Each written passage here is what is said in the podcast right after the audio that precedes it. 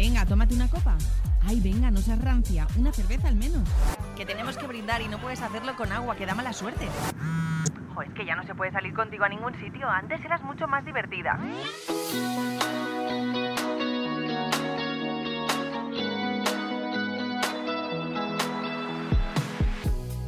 ¿Os suena esta conversación? ¿Habéis escuchado esas palabras antes? ¿Las habéis dicho? Es normal que en una cena con amigos o familiares surja un momento en el que se hable de beber alcohol o cuando salimos a una discoteca alguien nos ofrezca un cigarro y se extrañe de que no queramos aceptarlo. Si escuchásemos esas mismas quejas referidas a drogas más duras, como por ejemplo la heroína o las anfetaminas, estaríamos escandalizados. Pero oye, es que solo es una cervecita. Bueno, ¿cuál es el límite? Hoy hablamos de adicciones. Ya somos dos. Un podcast producido por Podium para los 40 en colaboración con Janssen. Tengo 20 años, eh, bebo con bastante frecuencia alcohol, sobre todo cervezas, eh, siempre que quedo, excepto en las veces que llevo coche. Y nunca me he sentido presionada ni para beber ni para fumar. Es cierto que en mi entorno mucha gente bebe alcohol, eh, sobre todo pues cada vez que salimos a tomar algo o cuando salimos de fiesta sobre todo. Bueno, yo tengo 20 años y bebo alcohol eh, solamente de fiesta. Eh, en mi entorno tampoco la gente bebe con regularidad. Igual eh, algunos amigos sí que beben más en su casa o, o, beben con más regularidad alcohol, pero en mi familia en mi entorno cercano no, no suelen beber, la verdad. Personalmente tampoco me he sentido nunca presionada a beber o fumar cuando no me apetecía, pero realmente sí que he visto casos de amigos o bueno o gente con la que he salido de fiesta sobre todo que si se ha sentido presionado al final ha tenido que terminar bebiendo o, o fumando. Buenas, tengo 25 años, consumo más porros que, que alcohol.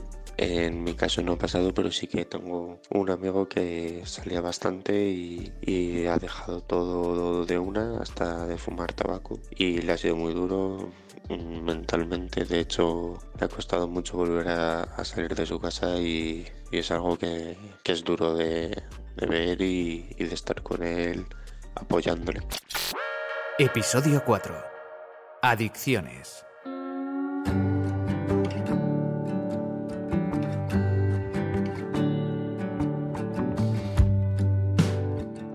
Hoy está con nosotros el doctor Carlos Imaz Roncero, psiquiatra infantil y de la adolescencia y, entre otras cosas, profesor asociado de psiquiatría en la Facultad de Medicina de la Universidad de Valladolid. Bienvenido, Carlos. Hola, buenas tardes. Bueno, a ver, con algunos de los temas de los que hablamos en Ya Somos Dos, lo primero que nos viene a la cabeza es el mito, el estigma. Con las adicciones esto pasa muchísimo, así que, bueno, a ver si nos puedes ayudar a entender mejor de qué estamos hablando. Vamos por el principio. Hay diferentes tipos de adicciones, ¿no? Así es, hay diferentes adicciones, unas ligadas a las sustancias y otras sin sustancias o comportamentales. Estas últimas mmm, eh, fundamentalmente ligadas al trastorno por juegos o por el uso de videojuegos que se han incorporado en las nuevas clasificaciones. En este podcast hablamos de salud mental, así que a lo mejor a alguien le puede sorprender que estemos hablando de adicciones, pero las dos cosas tienen mucho que ver, ¿no es así? Bueno, los trastornos adictivos sí son parte de las clasificaciones de enfermedades, de los trastornos mentales, del comportamiento y del neurodesarrollo y así se incorporan en las clasificaciones internacionales. También tiene que ver con la patogenia. Los trastornos mentales facilitan la búsqueda de alternativas de afrontamiento, algunas adecuadas y otras no, y entre las que no son adecuadas pues son la búsqueda de sensaciones o de respuesta de evasión que se buscan con sustancias o con actividades que pueden ser en ese sentido adictivas. ¿Y las personas con trastornos de salud mental pueden tener más riesgo de caer en una adicción o son dos trastornos que van por separado? Esto es bidireccional. Los trastornos mentales facilitan los consumos de sustancias y también el consumo de sustancias es causa de trastorno mental. ¿Y hay un componente genético en las adicciones? ¿Tiene nuestra herencia genética algo que ver? Sí, estas cosas tienen, tienen relación. La epigenética, que estudia esos cambios funcionales en, y a la vez heredados, es lo que de alguna manera nos permite vincular lo que tiene que ver con lo genético, con la mmm, regulación social y todo lo que esto conlleva. ¿no? Y en las adicciones evidentemente tienen implicaciones. Yo siempre he oído decir que como que tienes una predisposición que no sabes y que por si acaso no... O sea, yo muchísima gente dice, no, mira, yo por si acaso tengo esa predisposición, prefiero no probarlo, porque claro, es verdad que hay gente que, que puede consumir ciertas, pues, ciertas drogas o lo que sea y que no cae en ese tipo de problemas y hay otras que de pronto eh, se, mm, se, vuelven adictos, ¿no? Y que tienen esa sensación de que se convierten en adictos en, enseguida, ¿no? que tienen esa predisposición. Bueno, sí que eh, hay algunos aspectos. Al tener antecedentes familiares, pues evidentemente eh, me hace tener mayor predisposición. Pero también algunos caracteres de la personalidad que me hacen ser más dependiente o más evitativa, que en ese sentido mm, me genera mayor vulnerabilidad, ¿no? Y en ese mm. sentido el uso de las sustancias pues es una forma de eh, gestionar ese malestar. Y bueno, pues evidentemente esa gente, estas personas tienen más, más probabilidades de, de generar un consumo que se convierta en adictivo.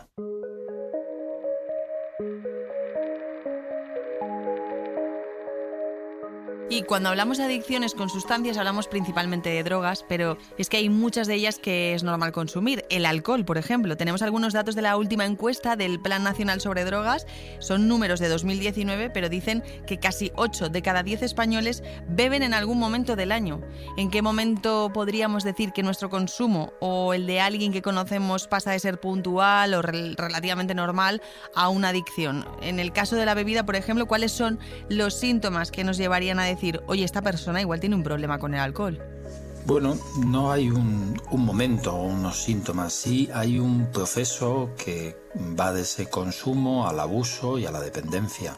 Eh, cuando es un consumo, un consumo esporádico, cuando ese consumo se convierte en abusivo y cuando ya de alguna manera se genera dependencia, a veces en la adolescencia sobre todo se piensa que como no consuma a diario ya no hay dependencia pero hay veces que un adolescente no sabe salir de fiestas sin ese punto de alcohol, con lo cual ya hay una dependencia emocional a divertirse y ya no sabe divertirse sin el alcohol.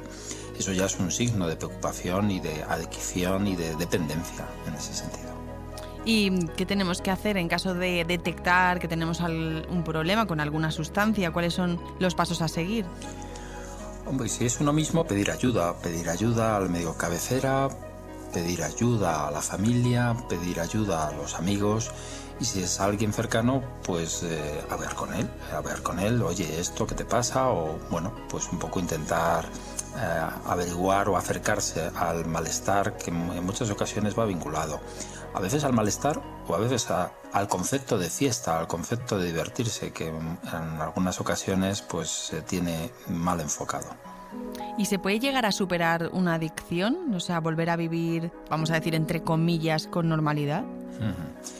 Eh, en principio sí, por, en general eh, todo, todo proceso puede volver a, a, su normalidad. Lo que sí es cierto es que cuando alguien ha vivido una dependencia y ha generado un consumo abusivo, eh, luego mm, quizá lo que no es posible es volver a hacer un consumo moderado, controlado. Y en ese sentido, en esas personas se recomienda abstinencia total. Tengo 22 años y suelo beber alcohol pues cuando salgo de fiesta básicamente, pero suelo beber como dos copas o así. Sí que me sentí alguna vez presionado para beber y para fumar, sobre todo cuando era más pequeña porque era a lo mejor pues lo que la gente se creía como guay por así decirlo por hacer esas cosas que eran como de mayores y pues si tú no lo hacías pues eras o el aburrido o el tal y pues la gente sí que te solía presionar para, para que lo hicieras también.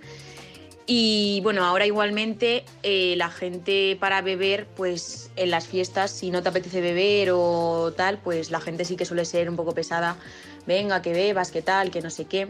O si no eres una persona que a lo mejor te gusta beber mucho, mucho, mucho, pues sí que mm, hay gente que se pone como meta conseguir emborracharte hasta que estés casi etílico perdido en el suelo. Sí que mucha gente en mi entorno fuma bastante, pero de momento no, no han conseguido dejarlo. Sí que se han propuesto alguna vez y han dejado de fumar un tiempo, pero enseguida vuelven y la verdad que fuman en exceso para mi gusto. Tengo 20 años, suelo beber alcohol pues cuando salgo a tomar algo con los amigos o de fiesta. Nunca me he sentido presionada directamente para beber, pero sí que he pensado en si no bebo, ¿qué pensarán? También me parece muy preocupante el caso de los menores. En esta encuesta que citábamos salía también el dato del consumo de gente entre 15 y 24 años, que casi el 80% de ellos ha tomado alcohol en algún momento del año. Es verdad que esos datos abarcan también a los mayores de edad, pero estamos viendo un aumento de consumo de alcohol y tabaco en los menores de 18 años, ¿no es así? O sea, ¿empiezan a consumir estas drogas cada vez más pronto o, no? Sí, eh, es verdad que esas tendencias a veces eh, se estabilizan, a veces aumentan. Es verdad que lo importante en, esta, en esta situación ya no solo es el inicio en el consumo, sino en los tipos de consumo, que en, estos casos eh, son abusivos, son claramente eh, excesivos en corto espacio de tiempo y se ven borracheras importantes. ¿no? Por eso los programas de prevención en muchas ocasiones se están implantando programas como el Ícaro, que son de detección en intoxicaciones alcohólicas en menores que son atendidos por el, los servicios de emergencias o los servicios de urgencias para intentar detectar ya no solo la intoxicación puntual, que también, sino sobre todo esas intoxicaciones que ya no son tan puntuales, sino que son reiteradas. Programas de prevención en ese sentido, ¿no? Porque, bueno, nos pueden ayudar a tomar conciencia antes de, de, este problema, ¿no? Y a dirigirte a programas de prevención que existen y que pueden trabajar en esa realidad que, bueno, que está empezando y que está empezando de una forma eh, muy aguda y muy eh, seria en el sentido de que bueno está suponiendo ya asistencia sanitaria. Y me imagino que como sociedad también tenemos una responsabilidad muy grande no pues precisamente porque normalizamos que se debe beber en según qué situaciones en las celebraciones asociar siempre como a cuando eh, hay una fiesta pues que hay alcohol. Quizá no supongo. eh, sí, es cierto que el alcohol es una sustancia que está metida en toda la dinámica social y eso facilita la normalización. Y es verdad que, bueno, eso condiciona el, tipo de, inicio y de consumo. Es verdad que normalmente el consumo eh, en los adolescentes sobre todo va vinculado a su fiesta, a sus cumpleaños, a sus celebraciones y en esa necesidad de eh, mejorar la relación social en la que se sienten un tanto inhibidos sin la ayuda de, ese, de esa sustancia. ¿no? Y ahí, eh, digamos, está uno de los problemas más importantes en, en el consumo de alcohol y la adolescencia. Oye, y hay también algo que nos preocupa mucho, que son las adicciones sin sustancias, cosas como la ludopatía. Bueno, ¿cómo afecta a nuestro cerebro una adicción al juego, por ejemplo? Bueno, en principio el, consumo o, el abuso el, del juego eh, al final es un estímulo importante que nos genera una dinámica también de dependencia. Eh, en, ese sentido, afecta, afecta a, nuestra vivencia cognitiva porque refuerza el, hecho de esa necesidad de búsqueda de esa eh, satisfacción, ¿no? El, hecho de, igual que cuando yo consumo una sustancia me provoca una satisfacción, porque mm, las drogas enganchan porque tienen sensaciones o producen sensaciones positivas. El problema es que también producen otras negativas. En la ludopatía también hay una distorsión cognitiva sobre lo que está ahí sucediendo y en ese sentido ese estrés, esa satisfacción de me, me toca, de ganar, esa necesidad de ganar, esa, eh, bueno, pues mm, genera un, nivel de ansiedad y, que refuerza esa, esa, conducta reiterada para conseguir ganar, que es de esa necesidad que hace que, aunque esté perdiendo y esté perdiendo dinero, bueno, ya eh, la siguiente ya sí me tiene que tocar porque ya por probabilidad debería tocarme, pero a veces no ocurre, no ocurre, no ocurre y, y en ese sentido se genera esa frustración y esa dependencia. Vale, perfecto. ¿Y, cómo podemos ayudar a alguien que esté pasando por una situación así? Bueno, eh, ya digo que lo, primero quizá eh, es mm, hablar con la persona, ¿no? Y decir qué es lo que está pasando, intentar ayudar a reconocer el problema. Eso es la parte más difícil porque en, esas fases, bueno, pues se suele minimizar y sobre todo en la adolescencia no se toma conciencia de la repercusión. Es verdad que cuando eso ya empieza a tener repercusiones en la vida, en la cotidiana, en la economía, en las relaciones familiares, en, el nivel educativo o en, la función educativa, porque bueno, yo ya mi mente no está a lo que tiene que estar, está a otras cosas, ¿no?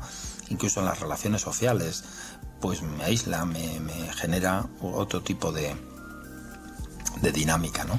Entonces, bueno, pues eh, tomar conciencia eh, y ayudar a tomar conciencia es la parte fundamental. Y luego pedir ayuda a las personas que, a la familia, y luego, bueno, pues al sistema sanitario, al sistema de atención a la drogodependencia, los sistemas de prevención, que hay programas que pueden ayudar a, las personas a, salir de esa situación, a trabajar y abordar los aspectos de la psicopatología, los aspectos de, de cómo yo estoy viviendo y cómo estoy afrontando todas estas cuestiones.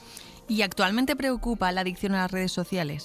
Bueno, si me tuviera que considerar adicto o adicta a algo, me consideraría adicta al móvil porque sobre todo las redes sociales, porque pues ahora mismo es como lo que todo el mundo utiliza para pues matar horas libres, el aburrimiento, lo que sea, y la verdad es que por ejemplo en TikTok entras y no puedes salir porque acabas viendo vídeo tras vídeo tras vídeo y cuando te quieres dar cuenta a lo mejor ha pasado una hora en la que has perdido por completo el tiempo. Y Instagram igual, o sea, entras a Instagram y y no puedes, o sea, te enganchan y al final es muy difícil salir de Instagram o de cualquier red social. Y me considero adicta pues al móvil, sobre todo a las redes sociales, ya que es lo más eh, adictivo ahora mismo y lo que usa la gente joven a diario. Igual un poco al móvil sí que me estoy dando cuenta porque me cuesta mucho mantener la concentración y tengo que tener el teléfono todo el día encima. Bueno, yo creo que eh, conciencia hay. Eh, otra cosa es que es verdad que esto es algo mm, nuevo, aunque ya de no tan nuevo, mm. llevan unos años, y es verdad que la pandemia ha favorecido el contacto por redes sociales y el contacto a distancia. Es verdad que en ese sentido, eh, bueno, pues las redes sociales han cubierto unas necesidades, pero es verdad que el problema de las redes sociales es cuando se usan mal. Las redes sociales son un buen espacio para comunicar, informar, mm, contactar, pero no para discutir, para eh, intimar o para otro tipo de circunstancias. ¿no? Y en ese sentido, eh, digamos, lo, fundamental es aprender a gestionar eh, esos sistemas de comunicación y, y, de interacción. Cuando además sustituye las redes sociales el contacto personal, pues ahí claramente estamos hablando de una dificultad importante. Vale. Oye, pues muchísimas gracias, Carlos. Eh, nos has ayudado a entender mejor el mundo de las adicciones, sin duda. Nada, a vosotros. Y aquí estamos para lo que necesitáis.